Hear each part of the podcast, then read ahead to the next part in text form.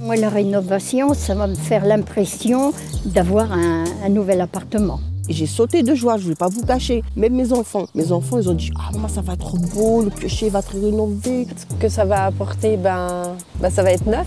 Donc le bien-être pour tout le monde, je pense. Ah ben, je suis contente, surtout pour les balcons. Je pourrais au moins mettre mon petit nez dehors. Nous sommes en Savoie, au cœur de Chambéry, au pied des montagnes. C'est au milieu d'un parc arboré que se dresse le quartier du Piocher, où 244 logements font l'objet d'une rénovation sur mesure.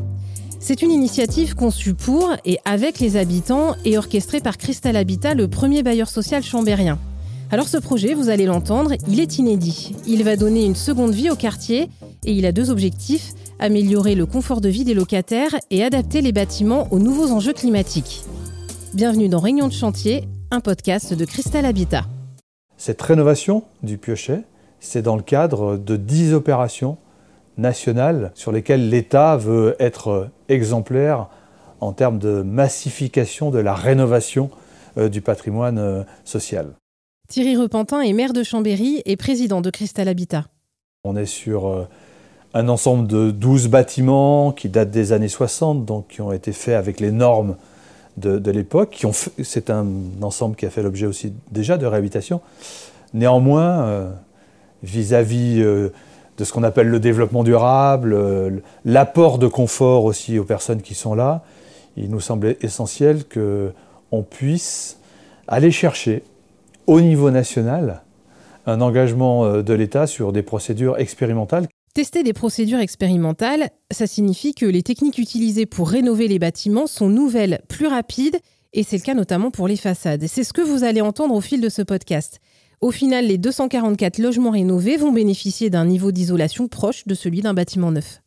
Nous allons euh, euh, modifier les façades de ce bâtiment en, en, y adjoignant des façades qui vont être préconstruites dans une usine, puis vont venir s'accoler sur le bâtiment, ce qui va nous permettre d'agrandir les surfaces à vivre, puisque des logias vont devenir partie habitable, donc les logements seront plus grands qu'ils ne l'étaient auparavant.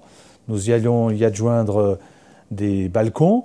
Et puis, il va y avoir une rénovation thermique euh, très très conséquente avec un engagement sur 30 ans. C'est comme si finalement nous avions à l'issue une nouvelle construction pour 30 ans. Cette rénovation, elle est là aussi hors norme en matière d'investissements qui sont injectés sur cette opération, puisque ce sont près de 135 000 euros par logement euh, qui vont être euh, euh injectés. 130 000 euros, c'est le coût de construction d'un nouveau logement dans le parc euh, HLM. Donc on voit, on injecte autant que ce coûte un, un, un T1 dans le parc HLM. Euh, c'est pour cela d'ailleurs que ça change substantiellement les appartements.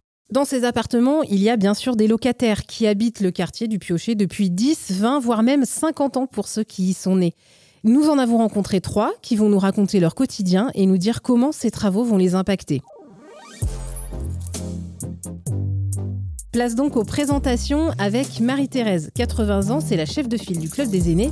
Elle habite un T3 avec son fils et son signe distinctif, c'est qu'elle connaît tout le monde au piocher. Je suis ici, ça va faire euh, 29 ans et il me fallait l'air des montagnes. Je suis asthmatique. Alors donc euh, j'ai ma fille qui habitait là et donc ils se sont chargés de me trouver un appartement. Et puis euh, les arbres, il y a tout, hein, c'est super. La deuxième locataire à nous accompagner tout au long de ce podcast, elle s'appelle Asia. Elle est arrivée il y a de nombreuses années au piocher et ce qui l'a tout de suite séduite, c'est le cadre de vie. Je vis au Piocher depuis 12 ans avec mon mari, mes trois enfants. Et je suis arrivée au Piocher parce que je cherchais un logement, parce que j'étais enceinte de mon troisième enfant et je cherchais un logement plus grand. J'ai déjà été agréablement surpris par le cadre de vie du Piocher parce qu'il y a plein de verdure. Les immeubles étaient éparpillés un peu partout. C'était joli. Et ça, franchement, je me suis dit, euh, on ne le trouve pas partout, quoi. Pour terminer ces présentations, nous avons rendez-vous avec Christelle qui habite dans un T4. Elle aussi est très attachée à son quartier et pour cause. Donc moi, je suis née ici dans le quartier. Donc ça va faire bah, une cinquantaine d'années. Euh, je suis toujours restée ici avec mes filles. J'ai ma maman qui habite en face de chez moi il n'y a pas très longtemps. Elle s'y plaît. Enfin, elle avait vécu aussi ici. Elle est repartie. Elle avait déménagé entre-temps, puis elle est revenue. C'est avec Marie-Thérèse, Asia, Christelle et tous les acteurs du projet que nous allons vous raconter l'histoire de cette rénovation atypique. Bienvenue au Piocher et bienvenue dans Réunion de chantier, le podcast de Christelle Habitat.